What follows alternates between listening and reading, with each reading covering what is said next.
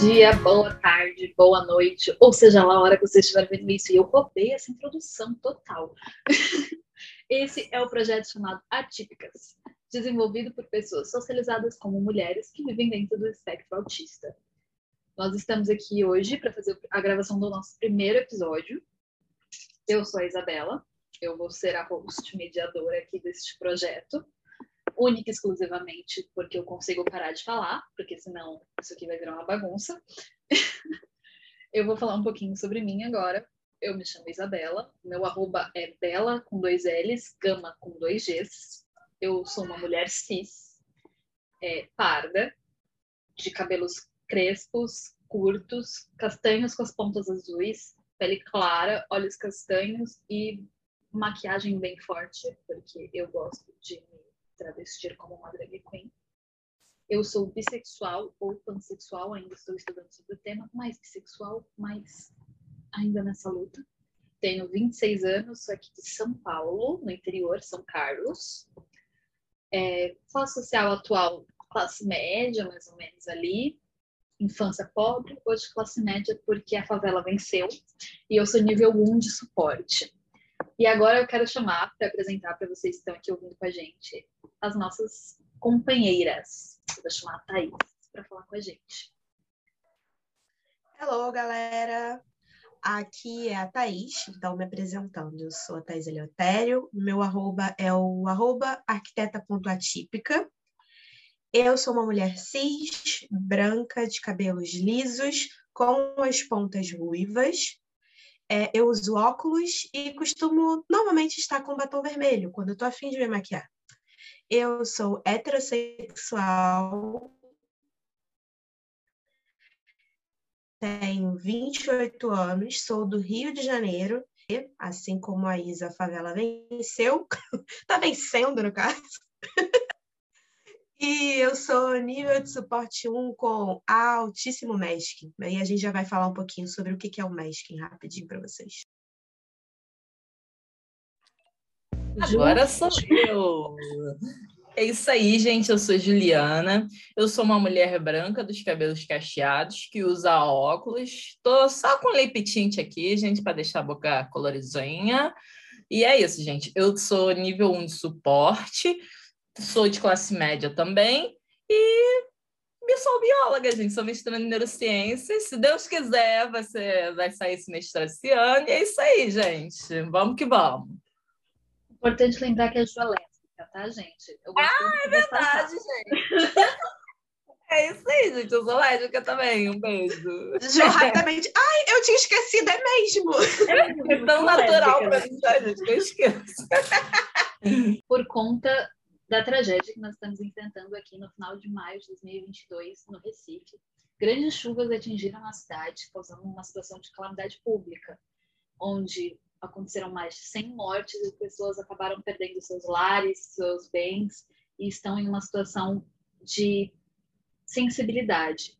A nossa quarta integrante é a Alice, arroba tartaruga albina, que é de Recife e neste momento está vivendo com uma instabilidade das redes dela, do sinal de internet, por conta dessa situação no Recife.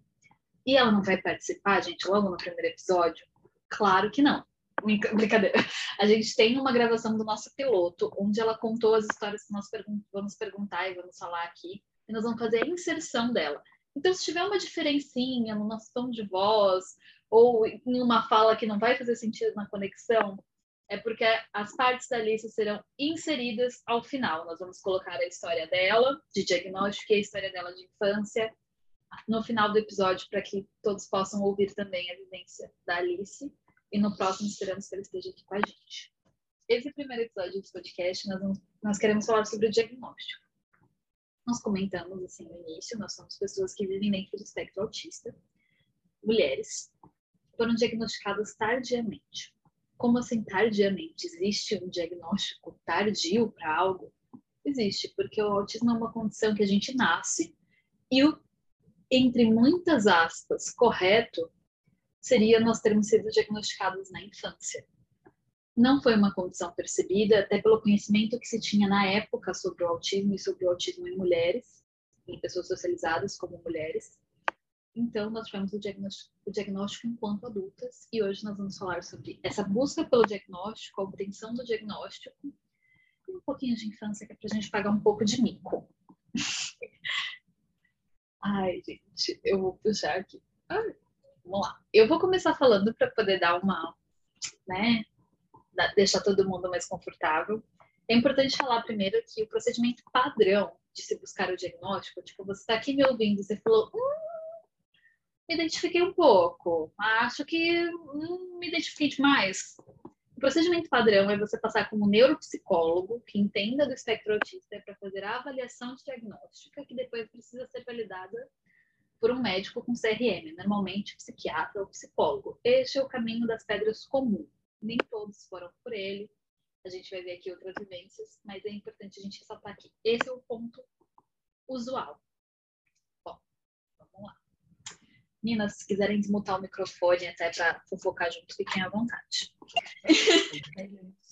é, eu namoro, né? Eu conheci meu namorado pela internet, o amigo dele postou ele na internet e eu falei, que gato quero.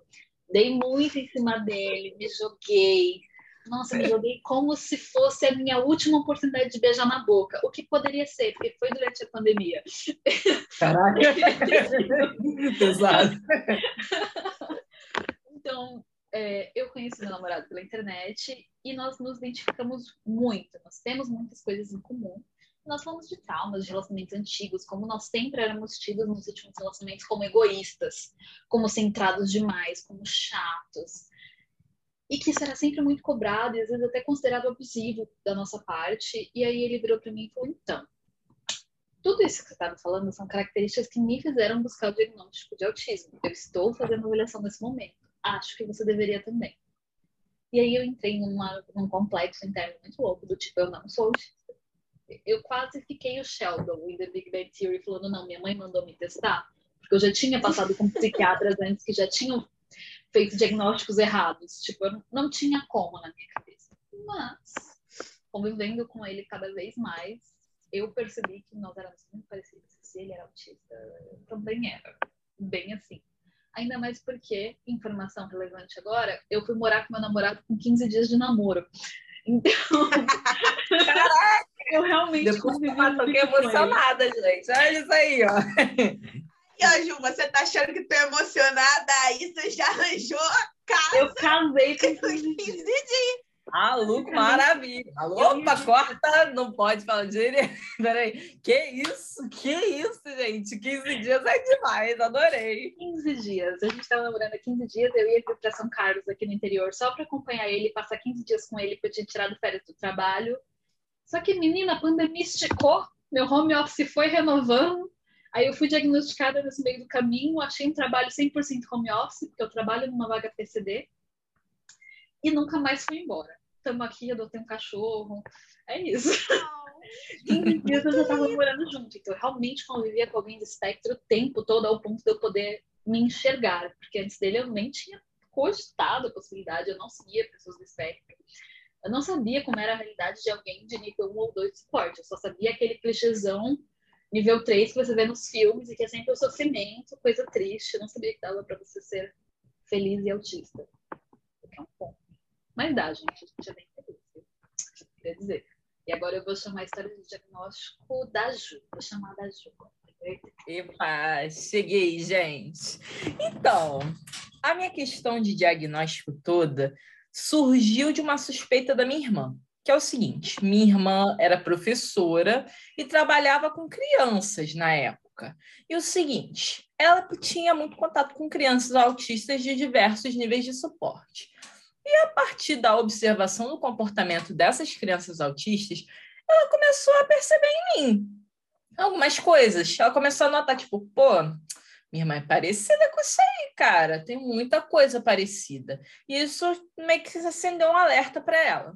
Só que o que acendeu, o que acendeu um alerta maior ainda foi após ela assistir Malhação. Olha só, gente, minha irmã assiste a Malhação.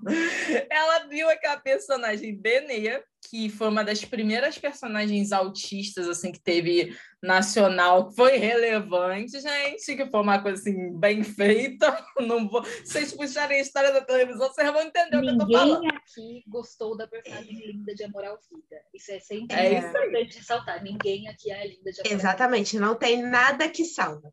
É. Nada. Aquilo ali não tem nada com nada. Entendeu? rainha, linda nadinha. É isso. Pode conseguir continuar. É sobre isso, entendeu? Aí tá. Depois dela assistir essa novela, que acendeu, piscou o alerta na cabeça dela de vez. Ela pensa assim: caraca, realmente, minha irmã deve ser autista. Aí ela conversando com minha mãe, elas juntas foram conversando e trouxeram essa ideia para mim. E eu, na época, pensei: o quê? Como assim eu sou autista? Vocês não, isso tá errado, vocês estão exagerando, vocês estão falando demais. Aí tá, né? Eu fiquei com aquilo na cabeça, por mais que eu entrei em negação, né? Porque algumas pessoas podem entrar em negação sim quando você começa a falar sobre isso e ela começa a se identificar.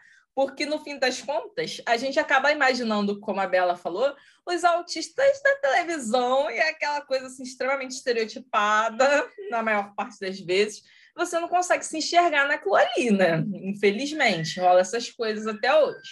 Mas aí tá. Vi é, pessoas na internet, mulheres autistas, principalmente. Uma delas é minha amiga hoje, a Tabata. Aí, gente, a partir dela, que eu piscou de fato um alerta na minha cabeça. Eu pensei assim, cara, eu realmente sou autista, eu tenho que correr atrás disso, porque eu me identifiquei muito com a vivência dela, com a história dela. A Tabata é uma mulher lésbica, casada, e, gente, vocês tinham que ver, sabe? A minha sensação na época foi assim: caramba, que isso? Eu realmente tenho que buscar essa, esse diagnóstico. Aí tá, conversei com a minha irmã, levei essa devolutiva para ela. E ela já tinha os contatos. Por acaso, a merendeira da escola dela tinha um filho autista e uma médica que era especializada, olha que coincidência, em autistas LGBTs, está se especializando nisso. Correu, é, a merendeira passou o, o contato dela para minha irmã, dessa médica especialista em autistas LGBTs, e foi assim que eu fiz uma consulta com ela, eu e minha mãe, porque eu estava tão nervosa, eu não ia conseguir falar absolutamente nada, porque eu estava muito, muito nervosa, né? E nessa consulta, essa médica é uma neuro, né? Só especificando. Nessa consulta, que foi praticamente de duas horas, que minha mãe e eu falamos desde a minha gestação até os dias atuais, que eu tive meu diagnóstico aos 22 anos o meu caminho é diferente da maioria, porque eu fui direto para médico. Muita gente faz aquela coisa de ir primeiro em psicólogo e tal. Mas, enfim, o certo, certo, é você fazer esse caminho, porque tem muito médico que você pode bater na porta do médico e ele não saber nada sobre autismo e falar um monte de coisa. O meu caso foi bem diferente por causa disso, que a mulher tinha esse estudo, tem, está fazendo doutorado em autistas LGBTs, então ela conhece muito bem essa, essa parte. Mas aí tá, gente, foi uma sensação de alívio e depois desse meu diagnóstico aos 22 anos, eu posso dizer que eu renasci, eu virei uma pessoa mais feliz, sabe? Acho que o diagnóstico me salvou da tristeza. Não é romântico isso que eu tô falando, não, gente, é porque eu realmente era uma pessoa muito triste e o diagnóstico me deu a liberdade para ser feliz. Tem muito essa questão de que o diagnóstico realmente traz uma felicidade, entre aspas, porque você para de se culpar e de se cobrar coisas que a sociedade cobra da gente, né? Com certeza. Que... Eu estava sentindo muito essa vertente, assim, do, durante o meu. Eu estava entrando num processo de depressão, com certeza, porque era aquela coisa na cabeça direto. O que que. Não, eu sou muito esquisita e tal. É, é horrível isso. Isso, é horrível. Isso acaba com a nossa autoestima. E o diagnóstico vem nessa nessa ideia de você trazer de novo a autoestima do paciente, sabe? Para a pessoa que a vida inteira foi ouviu assim, ah, você é esquisita, você é não sei o quê, ah, você só vive no seu mundinho. E quando você tem esse diagnóstico, você parece que você tem uma permissão, com muitas aspas, para ser quem você é, é, entendeu? Aí, sabe, a felicidade vem mesmo, que você se reconhece de fato. Quando eu fiz o meu diagnóstico, uma das coisas que eu relutei de começar, mesmo com o namorado me falando que eu era muito parecida com ele, era que eu já tinha interiorizado para mim de que eu era esquisita. Todo mundo já tinha repetido tanto que uma mentira repetida várias vezes era verdade. Então, para mim, eu não era autista, eu era estranha. E quando eu falei para minha mãe da possibilidade de eu ser autista, ela repetiu essa frase. Ela falou: Isabela, você não é autista, você é esquisita. Então, sempre foi um lema na minha vida. E um ponto que eu queria trazer aqui para todo mundo é que a Ju falou sobre a especialização da médica dela em autistas LGBTs. Existe um estudo da Universidade de Cambridge que fala que 70% dos autistas estão no espectro LGBT. Então, nós somos maioria, galera. É isso aí. A Thaís está errada. É, é errado. Triste agora. Olha só, eu não quero, eu quero estar dentro do grupo. Eu não gosto disso. Infelizmente, eu vou ter que conversar com meu marido para ver se ele me autoriza. Enfim, continuando, vai, Isabela, pega o gancho. Marido, não quero mais ser hétero, por gentileza. Com licença, olha só, a gente continua casado, mas eu vou falar para as outras pessoas que eu não sou, tá bom? Caraca! Uma brincadeira, gente, brincadeira. Produzido por autistas com foco na comunidade neurodivergente, estão todos aqui. E nós temos dificuldade de saber a hora de falar, essa é uma característica do espectro. Então, nós vamos é. ocasionalmente falar uma por cima da outra. Vai acontecer, não se assusta. A gente percebe depois de alguns segundos e para. É isso, às vezes. É isso aí. Thaís, conta pra gente do seu diagnóstico também. Então, é, o Instagram me diagnosticou.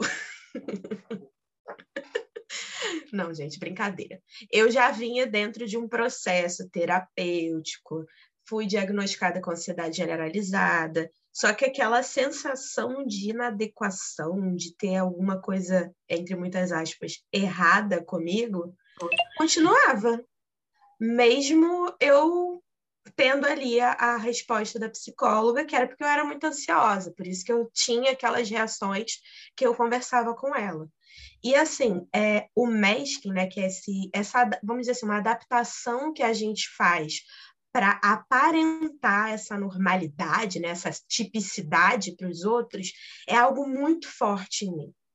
Então, às vezes, até mesmo na hora de eu passar para psicóloga era um pouco difícil, as coisas que eu fazia e tal, porque, como a Isa falou, eu já tinha interiorizado que era eu sou estranha, sou esquisita, eu sou grossa.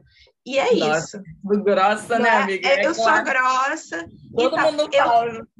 É, eu lembro que quando eu era adolescente, é, chegou uma época que eu tinha amigos falando que, tipo assim, ah, a Thaís é quase homem.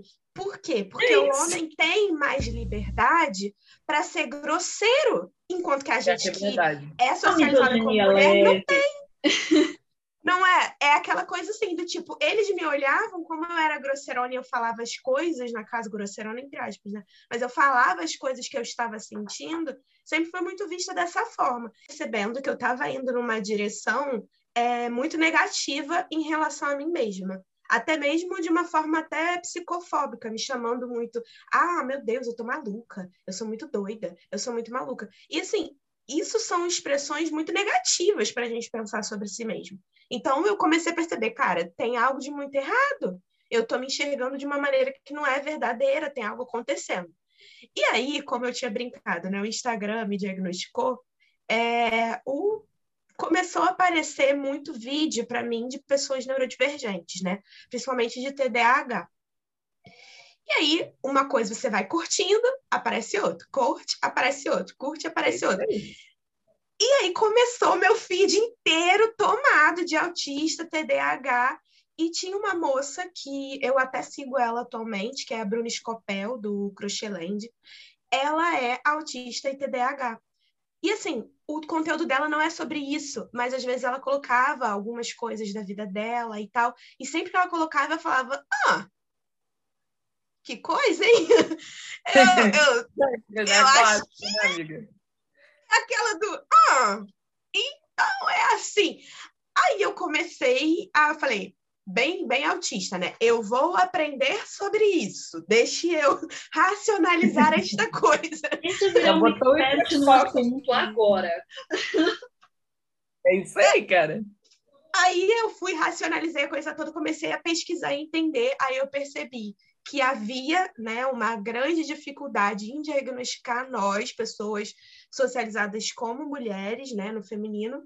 E aí eu falei, bem, se é para descobrir, vou falar com especialista.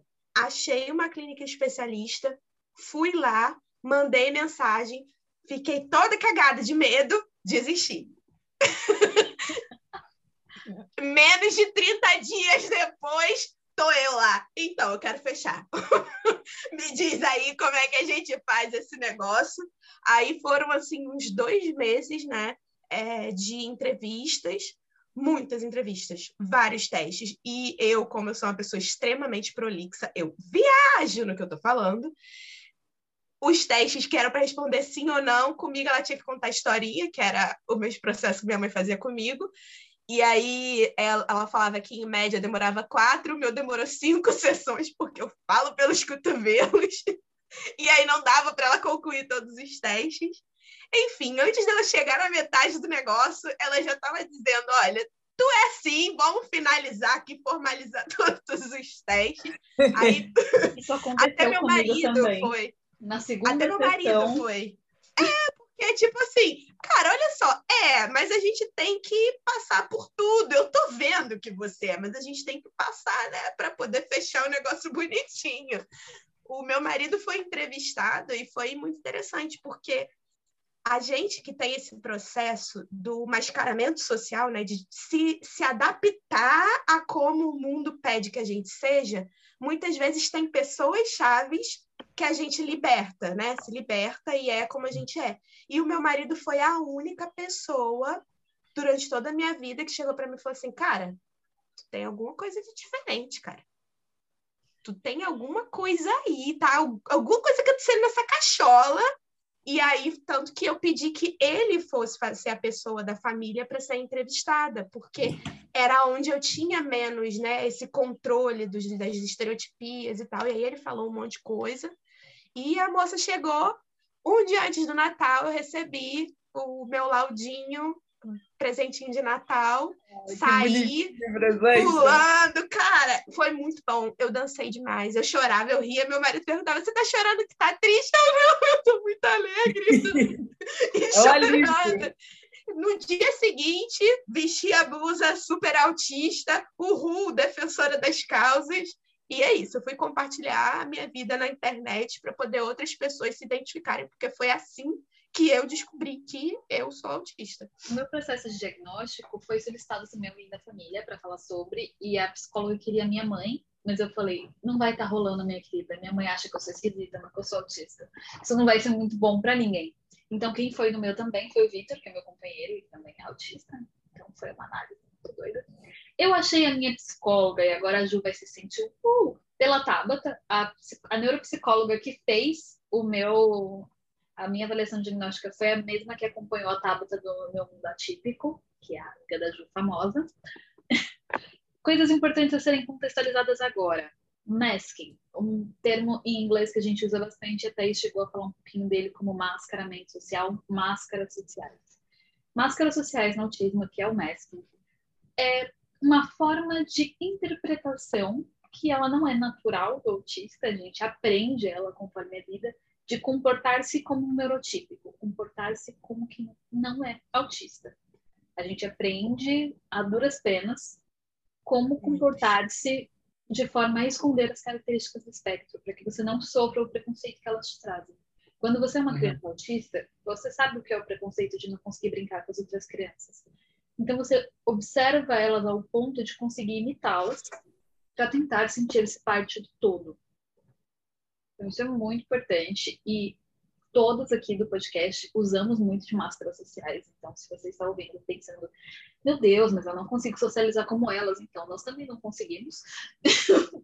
a gente se adapta. E também tem que lembrar que assim, a gente já meio que formou um grupo de amizade, a gente já se sente é. à vontade e, e liberta o suficiente para falar, mas ainda assim, muitas vezes na forma que a gente entona a nossa voz e tal, é muito mesquinho, até porque chega um ponto, principalmente nós como mulheres adultas, que meio que isso tá, tá muito Tá misturado. Sangue, né? A gente tenta cortar, mas meio que vai automático, porque a gente já sofreu tanto preconceito e olhares.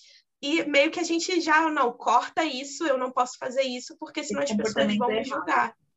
É Exatamente. E um ponto também que eu queria trazer ouvindo dos relatos de vocês é como que a Thaís falou. Se vocês lembraram agora do relato da Thaís, que ela falou, a Thaís é meio homem, ela é quase homem.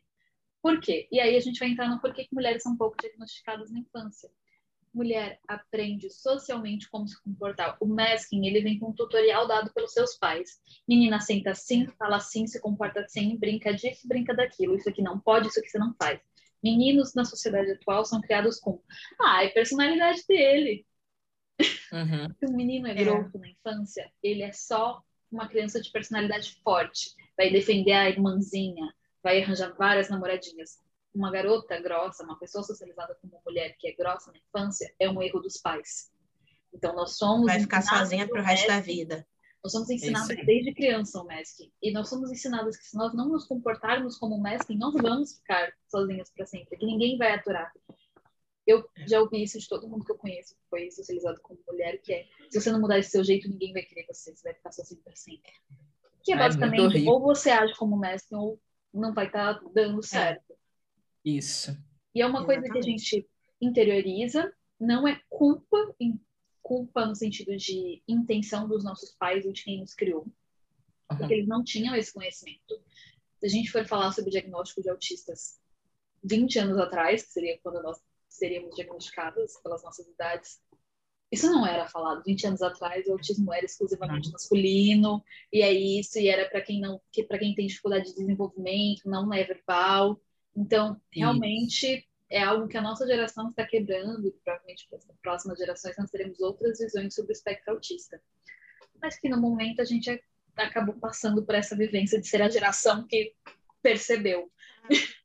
A gente ficou com a casca grossa, mas o importante é que a gente está aqui, galera. Estamos descascando essa manga, essa abacaxi, estamos nessa, gente. Muito dinheiro gasto em terapia? Sim, mas estamos aqui. Nós somos a geração que vai enriquecer a psicologia. Mas é isso aí. É isso. gente, só mais um detalhe aí para vocês, ouvintes. É importante também que a gente ressalte que não existe um único autismo, como as pessoas colocam. Existem autismos. Por quê? Porque você pode estar ouvindo assim e você, às vezes, ser autista também e pensar, pô, não sou desse jeito. Além das questões das máscaras sociais, cada um tem suas dificuldades, suas limitações e também suas potencialidades. Por exemplo, nós aqui temos essa questão da comunicação bem forte, entendeu? Mas você no teu na tua vida pode ter uma questão muito forte com rigidez cognitiva, com comunicação também. No meu caso, por exemplo, eu sou muito boa me comunicando, todavia eu tenho uma rigidez filha da mãe. E também tem uma outra coisa. Se eu me aproximo, se uma pessoa quiser se aproximar de mim, eu vou me encolher todinha, eu não vou conseguir falar assim, eu tenho que ter uma certa intimidade. Então, cada um tem o seu autismo e ninguém tem que se comparar, gente. Isso aqui é só para a gente mostrar a diversidade, né? E ninguém é mais autista que ninguém. Isso aí. Muito não existe isso importa o seu nível Muito. de suporte, não importa, não importa as características que você demonstra e as que você interioriza, as que você tem e as que você não tem. Ninguém é mais autista que ninguém, todos somos autistas. Não é uma disputa. E as pessoas não é têm é dificuldades diferentes, por isso que nós somos qualificados, quantificados como níveis de suporte e não como níveis de autismo, porque todos somos capazes, o que muda é o nível de suporte que nós precisamos para alcançar aquele objetivo. Neste ponto, eu vou abrir um, um time-lapse para Ju na edição, incluir. Alice, conta a sua história de diagnóstico. A minha história de diagnóstico é muito, eu acho, pelo menos, diferente da de muitas pessoas, porque eu não fui atrás, vamos dizer assim. Eu nem suspeitava, eu nem imaginava, na verdade. O meu problema foi o seguinte: é, eu sempre tive um incômodo muito grande com os meus ouvidos, e tudo me incomodava e tudo era muito alto e eu vivia pedindo a frase da, daqui de casa é que eu era chata, que vivia pedindo para todo mundo baixar o celular, a televisão. Enfim, aí veio a pandemia. Lá em casa, na outra, outra casa que eu morava, tinha meio que uma avenida e passava muito carro de som. Tipo assim, carro do ovo, que passa normalmente, sei lá, uma vez, duas ao dia, lá passava sete vezes ao dia, sabe? O cara era. Ele queria vender muito ovo, né? Enfim. E aí isso me irritava profundamente, eu entrava em crise e tal. E no meio disso tudo, né, durante a vida, assim como a Thais falou, tipo, eu já tinha tido outros diagnósticos, né, é, de depressão, ansiedade, é, toque, é, ansiedade social, várias coisas, né? Tomado muito remédio, né? Aí eu tinha crises e eu ia para o hospital e eram crises nervosas, histéricas. Eu tive médico que falou isso. E aí tá, né? E eu falei, olha, mãe, eu não aguento mais. Eu preciso ir ao médico resolver esse negócio no meu ouvido. Eu não aguento mais. Eu quero. Ai, não, chega. E aí a gente foi pesquisar, né? Bom, pessoas especialistas nisso. E eu encontrei uma doutora aqui no Recife, uma médica. E aí eu fui lá fazer os testes de ouvido, de audição, certo? Fiz vários testes, entrei naquela cabinezinha que a pessoa fica, né? Escutando tal. O resultado foi que minha audição é boa até demais, realmente, ela é muito boa, e que quase tudo me incomoda. E aí, durante, assim, a ida vinda nessa clínica, né, para fazer esses testes no, no ouvido, a doutora ficou me analisando, com certeza, né? Ela ficou me olhando. De vez em quando ela conversava assim comigo, eu não entendi o porquê. E aí ela falou: Ó, oh, o resultado tá aqui, sua audição é ótima, perfeita, você tá com ouvido ótimo, mas eu acho que você é autista. Aí eu, hã? hã? E aí ela me encaminhou para o neuro e mesma coisa, eu tive algumas sessões, né? É, testes, conversas, né? E aí ela me falou, me deu o laudo, né? O famoso laudo, e como o Thaís falou também, foi muito bom, porque eu sinto que eu tenho duas vidas separadas, uma antes e outra agora. E essa agora tá bem melhor, apesar de apesar dos pesares, né? As crises vão continuar, às vezes, né? As coisas não são fáceis, mas agora que eu sei, eu acho que é melhor porque eu sei o que fazer. Conhecimento muda o mundo, gente, é sobre isso. A história da Alice, eu fiquei chocada. A pessoa vai na fono e sai com diagnóstico de autismo, é isso. Aqui a gente termina a inserção do nosso piloto com a fala da Alice. É, gente, é isso situação de calamidade no Recife, a gente tem esse piloto para colocar a fala da Alice. A Alice vai estar presente neste primeiro episódio, sim. Todo mundo que lute. Talvez você nem tenha percebido que foi gravado em outro dia, porque foi gravado no mesmo Zoom, com as mesmas pessoas. Talvez fosse mais esperto não falar nada, mas eu não vou começar esse podcast mentindo. Agora a gente preparou também para esse primeiro episódio algo que fizesse sentido para você conseguir ver o que é um autismo Óbvio que você ouvindo pessoas adultas falando sobre o espectro autista, torna-se um pouco estranho, porque você pensa, ah, autista mas foi atrás de diagnóstico depois de formado numa faculdade, conseguiu estudar, conseguiu fazer isso, conseguiu fazer aquilo, casou, isso aquilo. Mas a gente já foi criança. A gente já foi a criança no carro. Meu Deus, ficando velha. então eu vou começar com a história da Thaís, sobre infância antes do diagnóstico. Thaís, que história que você quer trazer pra gente que depois que você foi diagnosticado fez todo um sentido, mas que na época não fazia sentido nenhum? Gente, se eu pudesse, eu ficava aqui falando até amanhã, contando todos os, os podres, digamos assim, que minha mãe já me contou da minha infância. É, mas vamos lá, eu vou contar uma historinha fofa mas que, mas que tem um final peculiar. Bem, é, eu sempre fui um bebê chorão. Desde o momento que eu saí de dentro da minha mãe, eu só chorava. Qualquer barulho, qualquer pessoa diferente, se a pessoa me segurasse, minha mãe me soltasse no berço, eu chorava, eu chorava. E a minha mãe dizia que era um choro dolorido, né? Diz que mãe, quando tá com o neném, ela aprende a interpretar os choros dos nenéns. E ela fala que era um choro muito dolorido, muito sofrido, era como se eu tivesse com, sei lá, uma dor, eu tivesse realmente passando muito mal. E ela fala que a única forma de me acalmar era me segurar, me apertar bem forte no peito dela, me balançar e me pôr para mamar. Só que o neném, ele não mama para sempre, né? E aí, sabendo que ele não mama para sempre, quando a minha mãe fez o desmame, é, eu sempre tive essa necessidade de ter uma explicação para isso. Então, quando ela foi cortar o, o, o mamar para mim, ela chegou para mim e falou: Olha, tá, dodói, você não pode mais mamar. E realmente estava, porque eu tinha quebrado o dente e o bico do peito da minha mãe estava quase caindo do corte. Meu dente estava parecendo uma navalha. E aí ela falou: não pode mamar porque tá dodói. Tá dodói. Sendo que, como que convence a criança autista a parar de chorar se a minha regulação era no peito, mamando? Bem, eu transformei o bico do peito da minha mãe no meu primeiro regulador sensorial. Bem, eu não podia mamar no peito, mas eu podia girar ele igual fosse um botão de aumentar e diminuir o som do fidget rádio spinner, antigo. Você ouviu, fidget spinner? Você ouviu? É sobre. Eu tenho muita restituição a fazer para minha mãe, porque desde muito pequena eu ficava ali acariciando o bico do peito dela, porque era a única coisa que fazia é, eu me acalmar.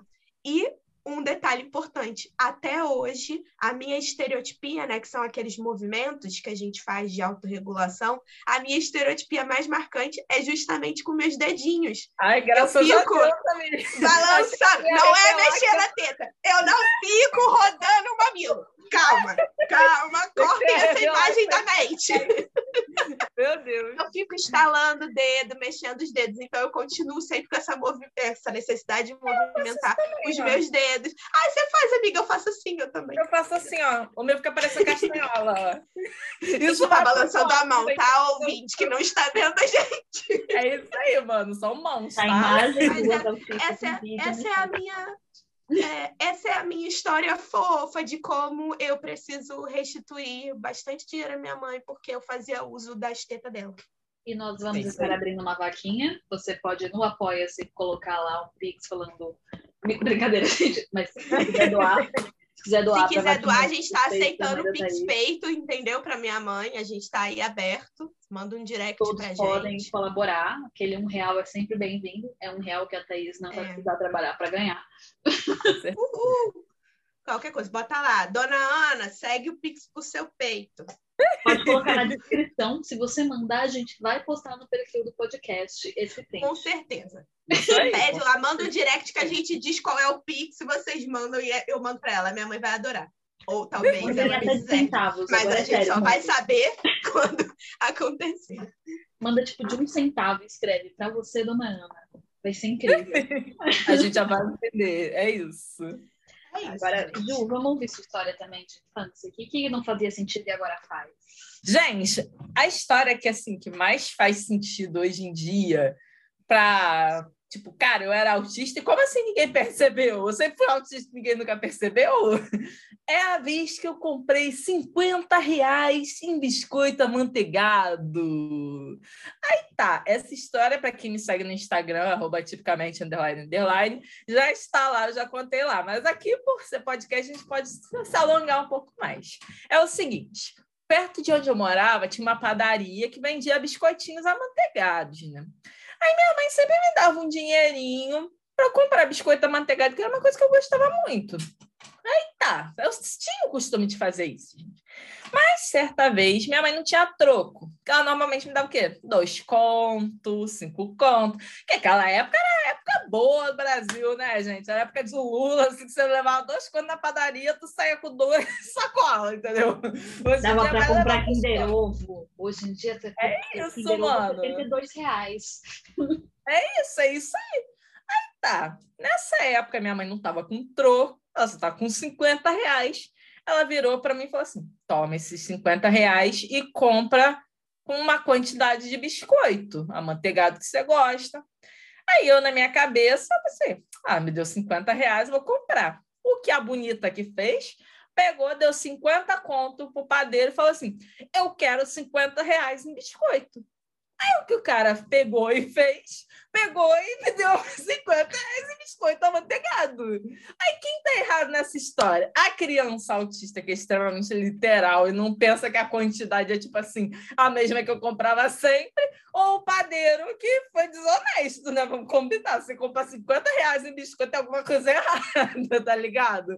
Então, minha mãe nem brigou comigo. Ela viu essa situação, ela foi lá com o padeiro, falou: olha só, isso aqui não tá legal, sabe? Porque minha mãe é o seguinte, gente, também tem esse detalhe. Ela sempre percebeu que eu era diferente. Só que há 20 e poucos anos atrás não tinha o que fazer, né? Você era diferente, ponto final, entendeu?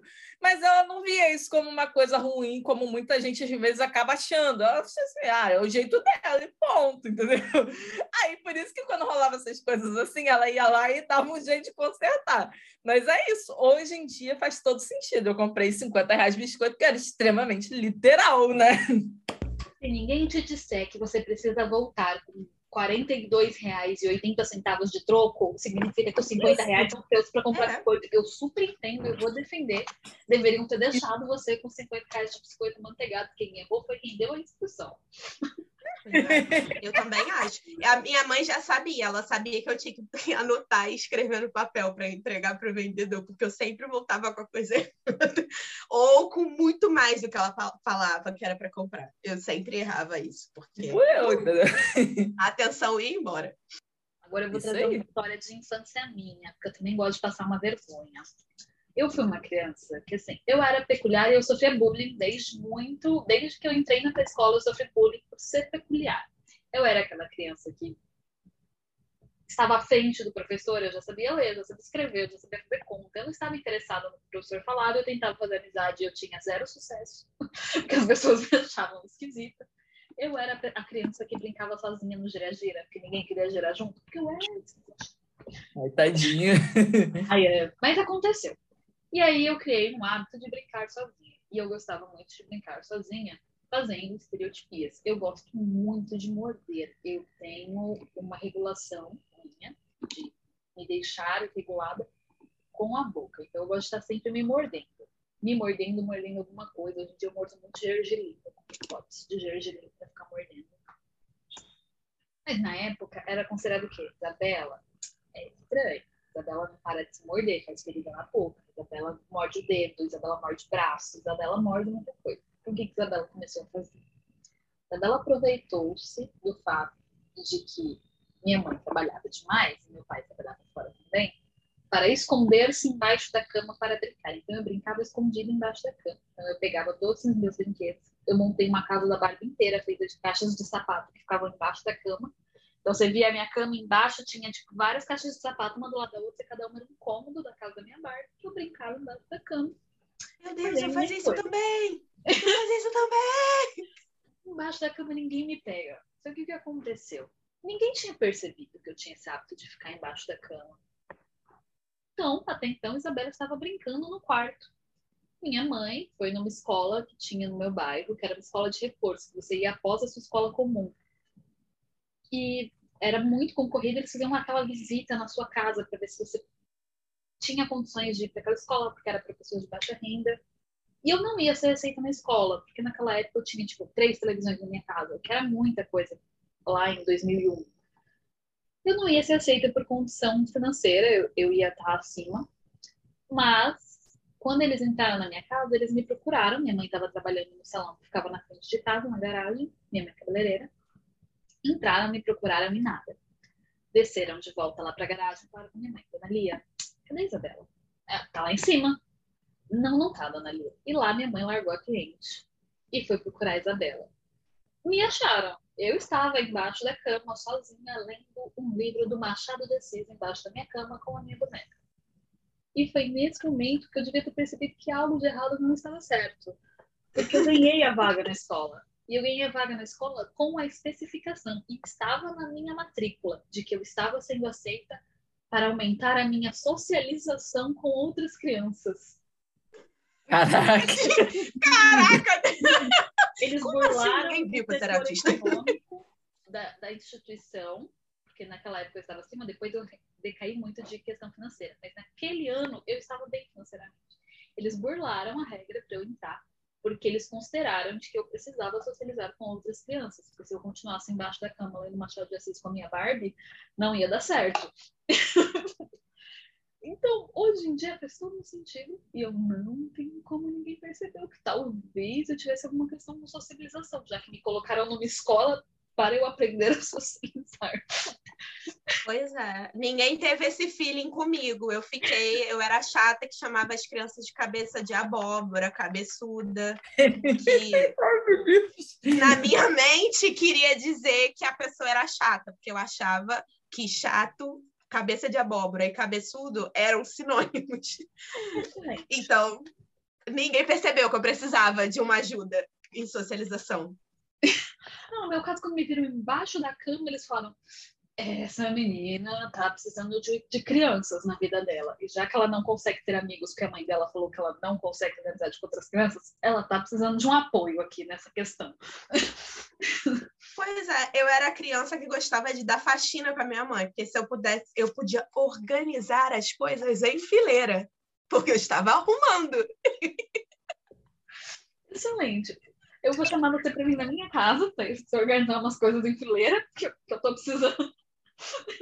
Caraca, isso aí eu também quero essa parte da organização, assim, que eu nunca. Ó, eu hoje em dia eu não sou tão organizada. É mais é por conta dessa coisa, porque envolvia o, os meus, as coisas que eu gosto, né, de fazer atualmente, que é coisa de casa, por isso que eu virei arquiteta de residências, e bem, autista padrão, né? Tipo, enfileirar as coisas, botar as coisas uma atrás da outra. Eu, eu me divertia, e fora que meu pai tinha miniaturas, então eu sou fascinada com coisas pequenininhas. Então eu adorava, eu botava as, as garrafinhas dele uma do lado da outra. Aí eu limpava eu com a, o maior. com você, Thaís, pra você fazer minhas maquetes. Nossa, você ia ser muito feliz fazendo minhas maquetes. Eu gosto bastante. E como eu não tinha nenhuma habilidade manual quando eu era criança, né? Tipo, as crianças estavam lá cortando papel e eu tava, meu Deus, como que eu seguro o lápis? eu era assim, amiga, eu era total assim. Sabe o que acontecia? Minha mãe que faz essas tarefinhas toda pra mim. Não, a minha mãe, ela, assim, hoje em dia quem vê minha mãe fala assim, nossa, sua mãe é muito fofa. Minha mãe é muito fofa. Terapia. Porque quando eu era criança, ela vai me matar agora. Quando eu era criança, a minha mãe era muito rígida, então ela via eu tendo dificuldade com essas coisas, ela pegava para me falar: não, vai conseguir. Tenta de novo, segura assim, e não sei o quê. E aí, hoje em dia, eu sou artesã também, faço uma, faz, fiz né, durante a faculdade maquete, então eu acabei desenvolvendo muito essa habilidade motora fina, que eu não tinha nenhuma. Mas aí a gente agradece a minha mãe a rigidez dela. Talvez aí, minha mãe seja autista? Talvez. Amiga, essa história aí me faz pensar também nessa que a gente tocou, dos autismos. Que eu, por exemplo, eu tenho muita dificuldade de amarrar cadarço. tá ligado? Essas coisas assim, motricidade fina é muito difícil para mim. Eu aprendi a amarrar cadarço com 13 anos. Eu, eu não sabia, eu tinha tudo de eu também.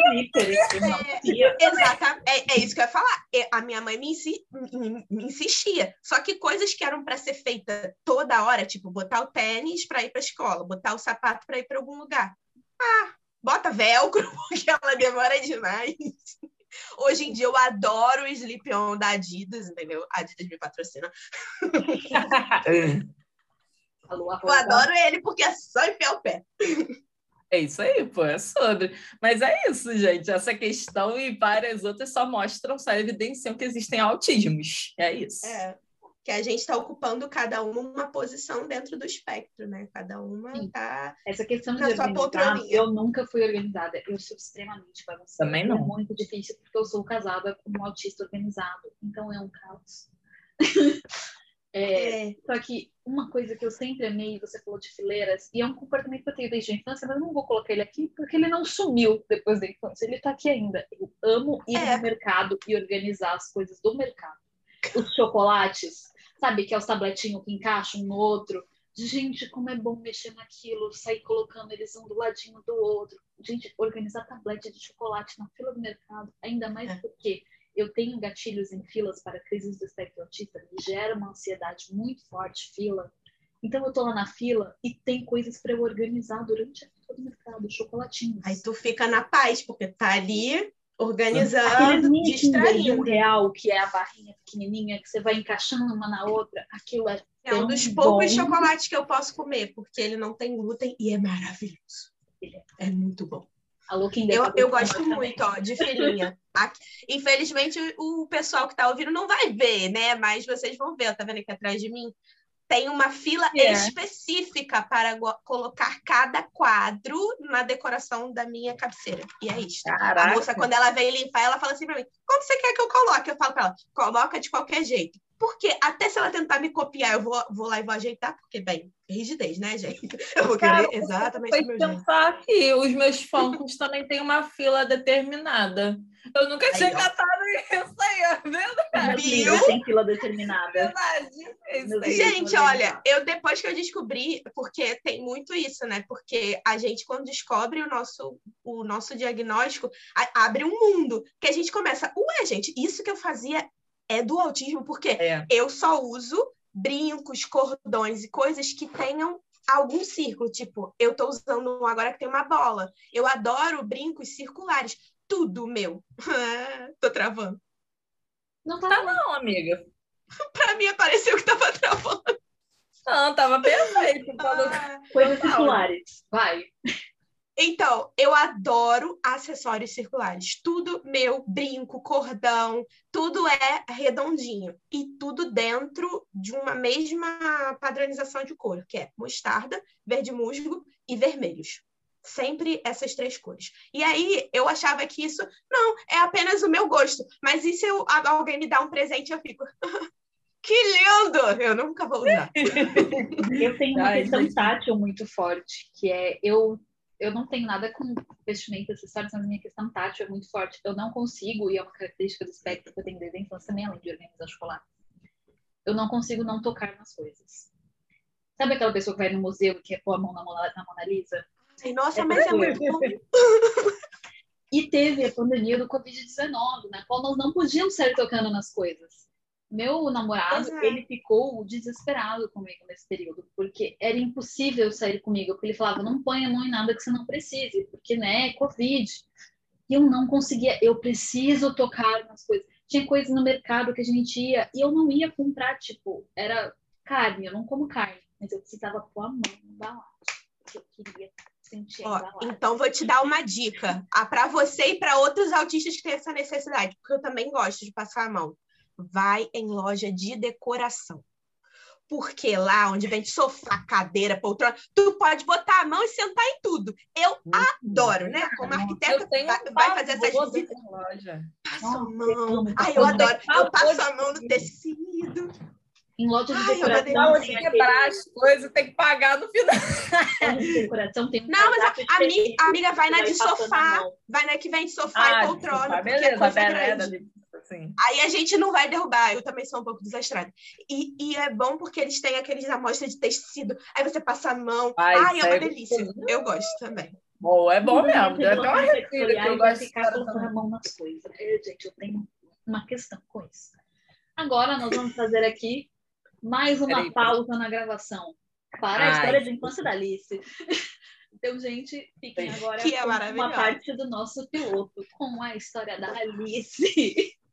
Gente, eu tenho algumas histórias, mas eu acho que a das mais icônicas é como o Ju falou, é sempre nessa primeira infância, né? Que a gente é muito, muito piquititito, a gente realmente não tem filtro.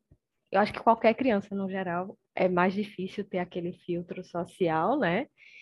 E aí saíam várias pérolas. Eu tenho altas histórias. É, uma coisa que eu me lembro muito bem é que eu era muito grossa quando era criança, me diziam, né? E eu sempre estava mal-humorada. Todo mundo achava normal, né? Meu jeitinho, insuportável de ser. E era muito engraçado, porque quando eu comecei a falar, eu comecei a falar muito, muito bem. Eu também li muito rápido, e aí era horrível, porque eu era uma criança que enchia o saco demais de todo mundo, gente. E sempre meio antipática, porque na verdade eu era muito direta. Eu odiava quando, tipo assim, tava passando no lugar e diziam que ia voltar, eu já olhava e dizia, eu sei que não vai voltar.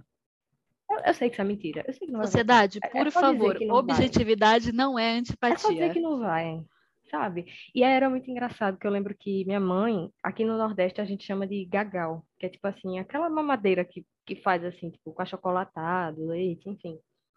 E aí, eh, geralmente a minha mãe fazia um antes de dormir, para mim e para minha irmã, e outro quando a gente acordava, tipo de café da manhã, né, para reforçar. E aí eu lembro que várias vezes ela acordava a gente, ligava a luz, aí fazia bom dia, flores do dia. Aí eu simplesmente olhei para ela, ela nunca se esqueceu disso. Eu olhei para ela, eu tava com muita fome, eu disse: "Bom dia nada, quero o gagal". Gente, e várias outras coisas né, da minha vida, né? Ai, gente, Essa criança sou eu é até o melhor hoje. tipo. Bom dia nada. Não Quero vale gagal. comigo, eu tô com fome. Não, eu tô com fome. Você disse que é, ó, a hora aqui, ó. Cadê? Bom gente, após a história mais autística que temos, nós, nós caminhamos para o final do nosso primeiro episódio, mas a gente não ia simplesmente dar um tchau. Porque um tchau qualquer um pode dar. A gente vai dar conhecimento. Que aqui a gente trabalha com conhecimento. Isso aí.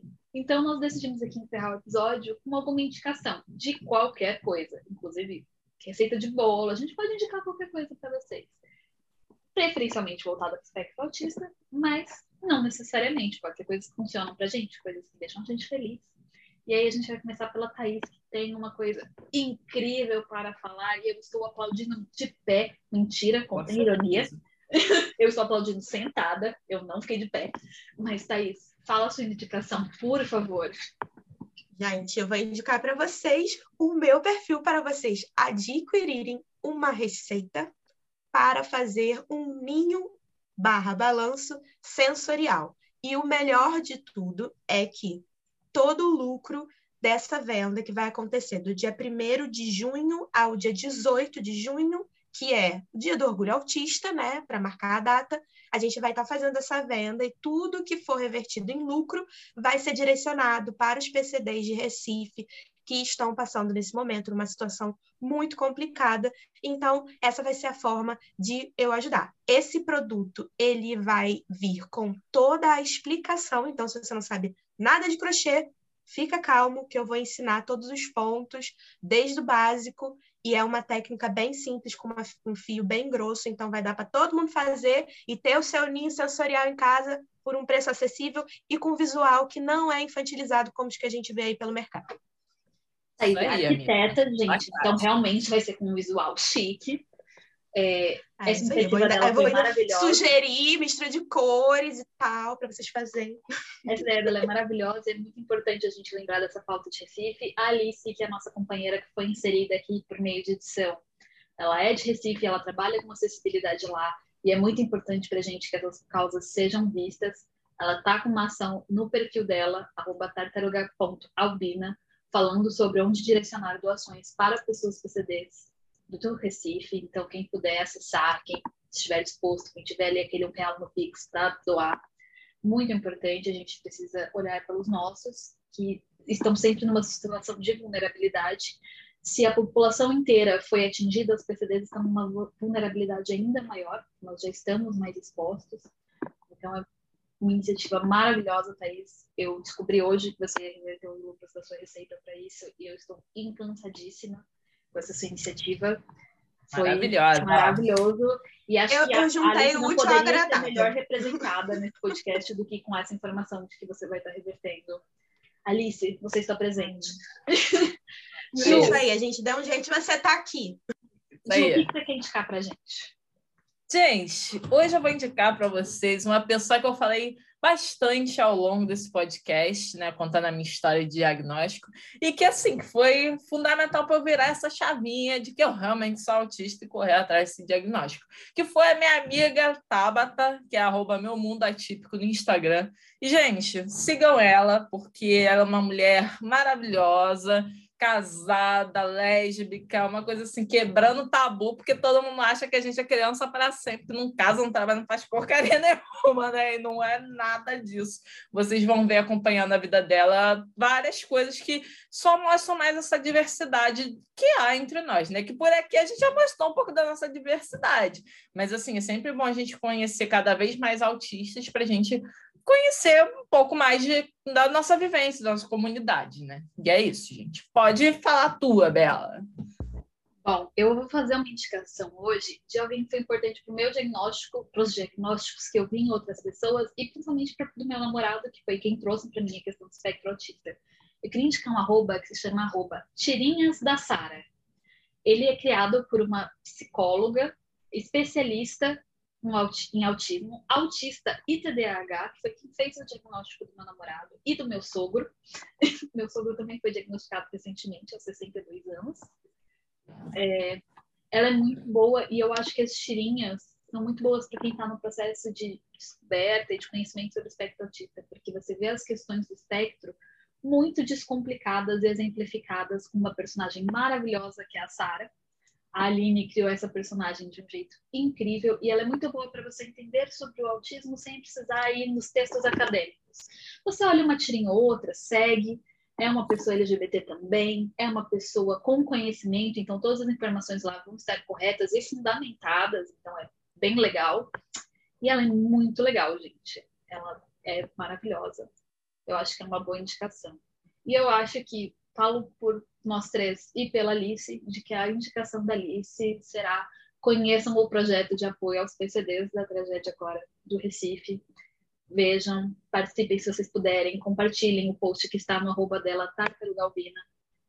É, compartilhem se você não, podia, não puder ajudar com algum valor. É, vamos fazer visibilidade. É uma questão séria não é porque não é no Sudeste que não merece atenção. O Nordeste é muito importante, nós temos que trazer o máximo de atenção que nós temos para essa questão.